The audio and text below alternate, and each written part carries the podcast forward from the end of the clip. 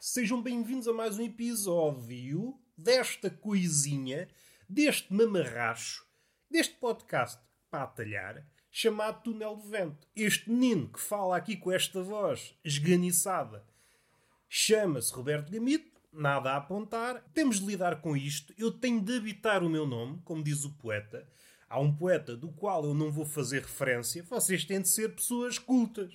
Vão à procura desse verso. Eu habito o meu nome. O que é que vamos fazer? Vamos olhar para esse verso com os olhos do homem contemporâneo, que é como quem diz de forma literal.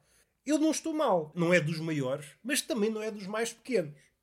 Ora, se eu me chamasse Ana, aí é que era um problema. Então agora vou habitar o meu nome e o meu nome só tem três letras. Fico o rabo de fora. Não dá para habitar um nome tão pequenino. Michael Edenilson Felisberto, uma coisa assim.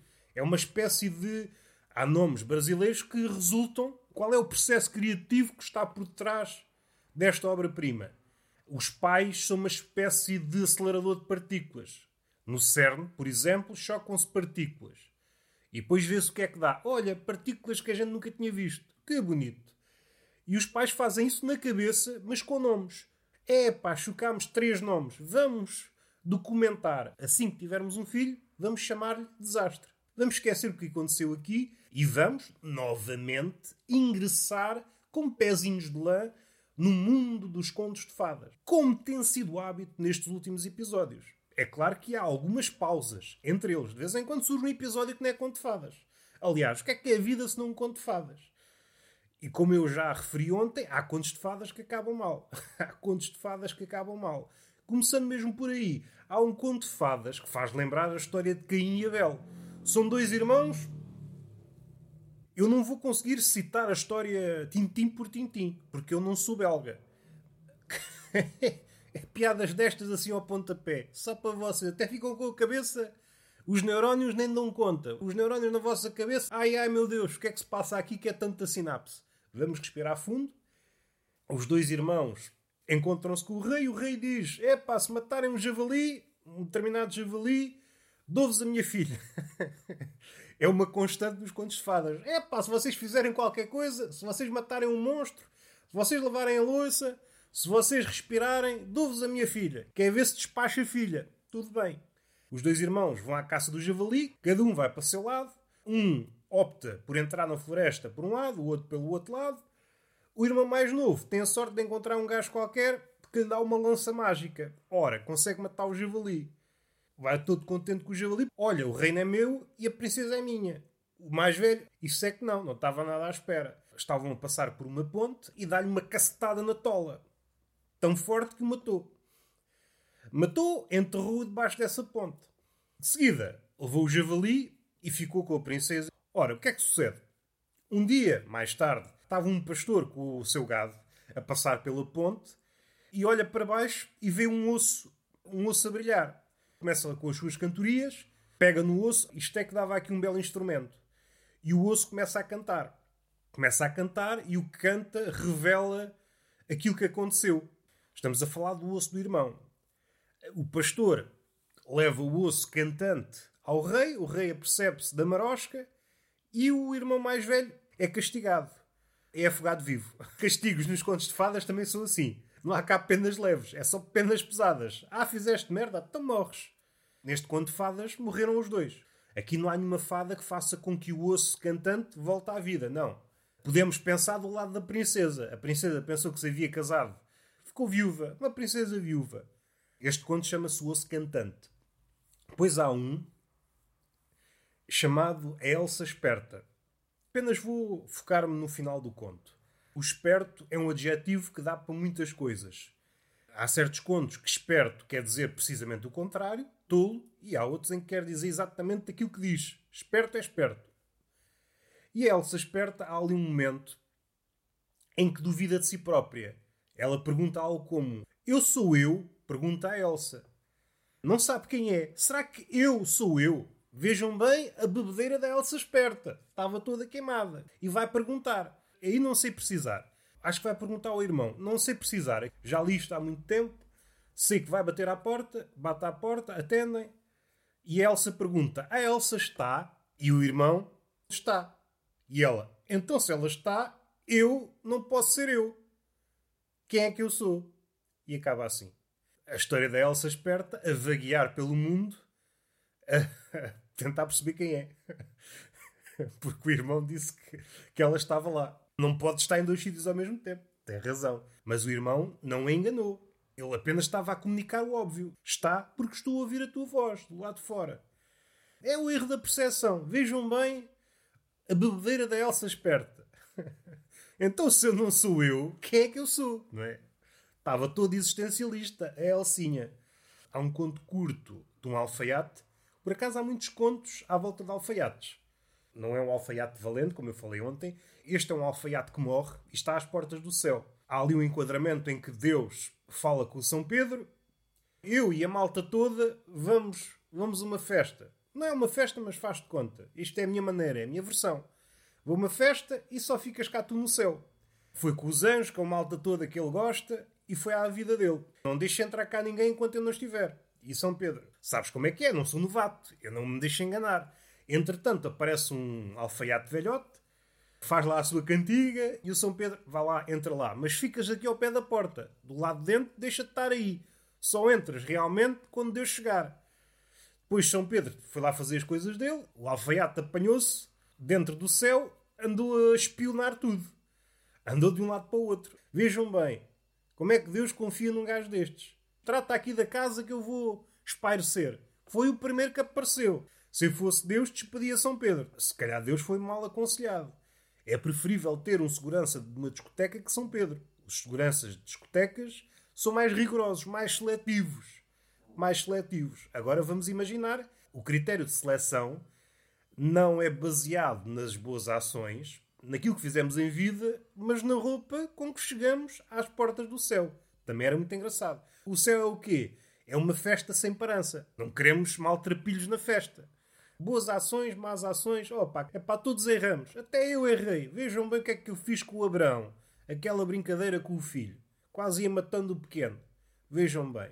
Agora, pessoas mal vestidas na minha festa, no meu céu, está mau aspecto. O alfaiate apanhou-se no céu, começou a andar de um lado para o outro e havia um sítio onde estavam várias cadeiras, sendo que uma delas era maior que todas as outras, mais bela que todas as outras, seria a cadeira onde Deus se senta para ver tudo à sua volta. Tudo à sua volta, terra e etc. Como diz o nosso poeta Diogo Faro. O alfaiate não se conseguiu conter e subiu para a cadeira.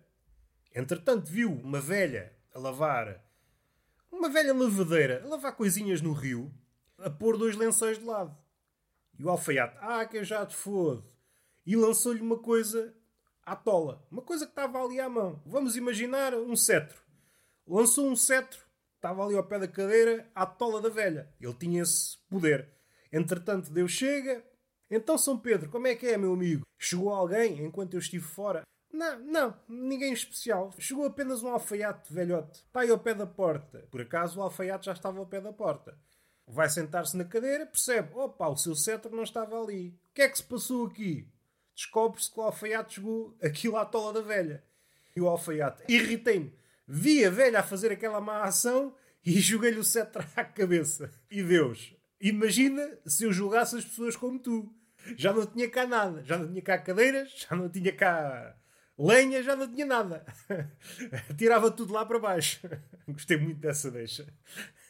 Imaginar que o céu tem muitas coisas, muitos objetos, uma espécie de réplica do que há no mundo, ou o contrário, o mundo é que é uma réplica do que há no céu, e Deus, de cada vez que se irritava, lançava uma coisa cá para baixo. Realmente tem razão, às tantas estava tudo cá em baixo. Estes são contos pequeninos. Há um conto chamado Mesa Mágica, Asno de Ouro, ou Burro, se preferirem, e cacete sai do saco. Depois já vão perceber. O conto é dividido em duas partes. Há uma primeira parte, outra vez um alfaiate e três filhos. E depois uma segunda parte. A primeira parte consiste nesta relação. O alfaiate tem uma cabra e tem os três filhos. E os filhos vão passear a cabra à vez com o intuito de alimentar a cabra. O primeiro filho vai ao cemitério para estar a cabra alimenta a cabra, pergunta à cabra: Cabra, estás com a barriga cheia, cabra? Até responde em verso: Tu que é uma maravilha. Não me lembro dos versos. também não me façam recordar tudo, também não tenho cabeça para tanto.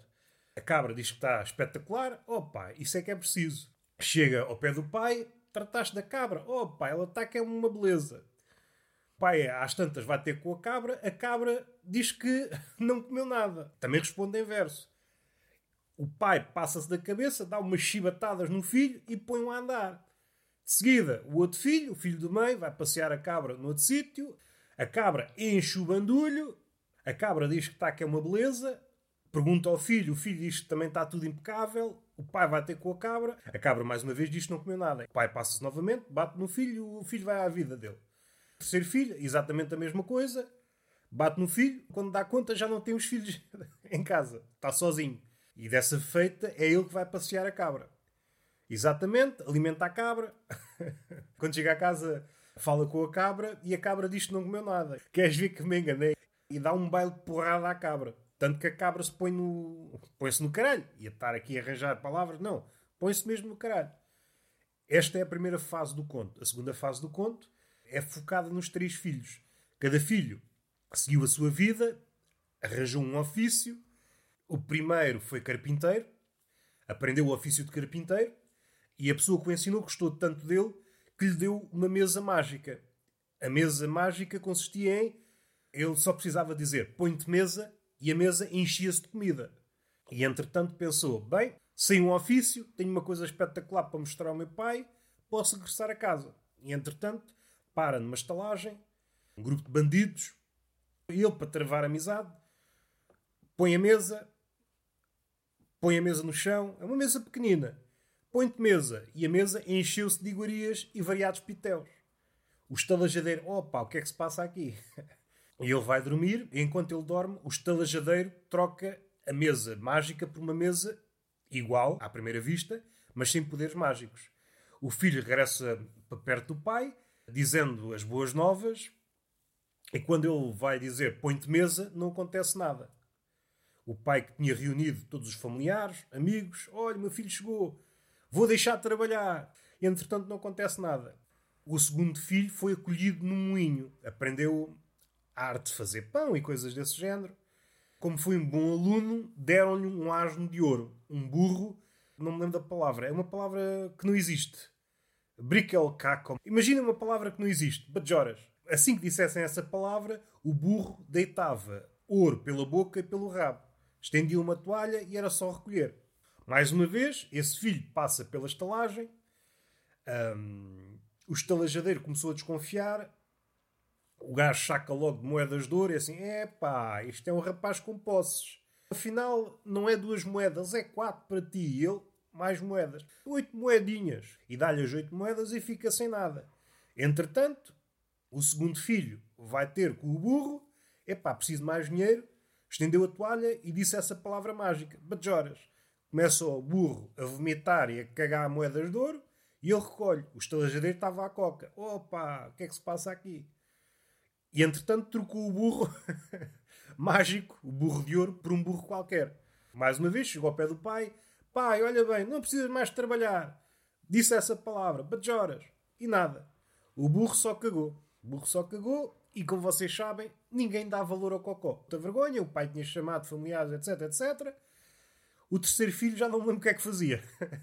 Mas deram-lhe um saco mágico. Se houvesse problemas, zaragata, bastava dizer cacete sai do saco. E o cacete saía do saco e começava a dar um baile de porrada à malta que estava à volta. E só voltava para dentro do saco quando ele dissesse cacete dá para o saco. Passearmos com um saco mágico. Ah, zaragata, ah é? Cacete sai do saco.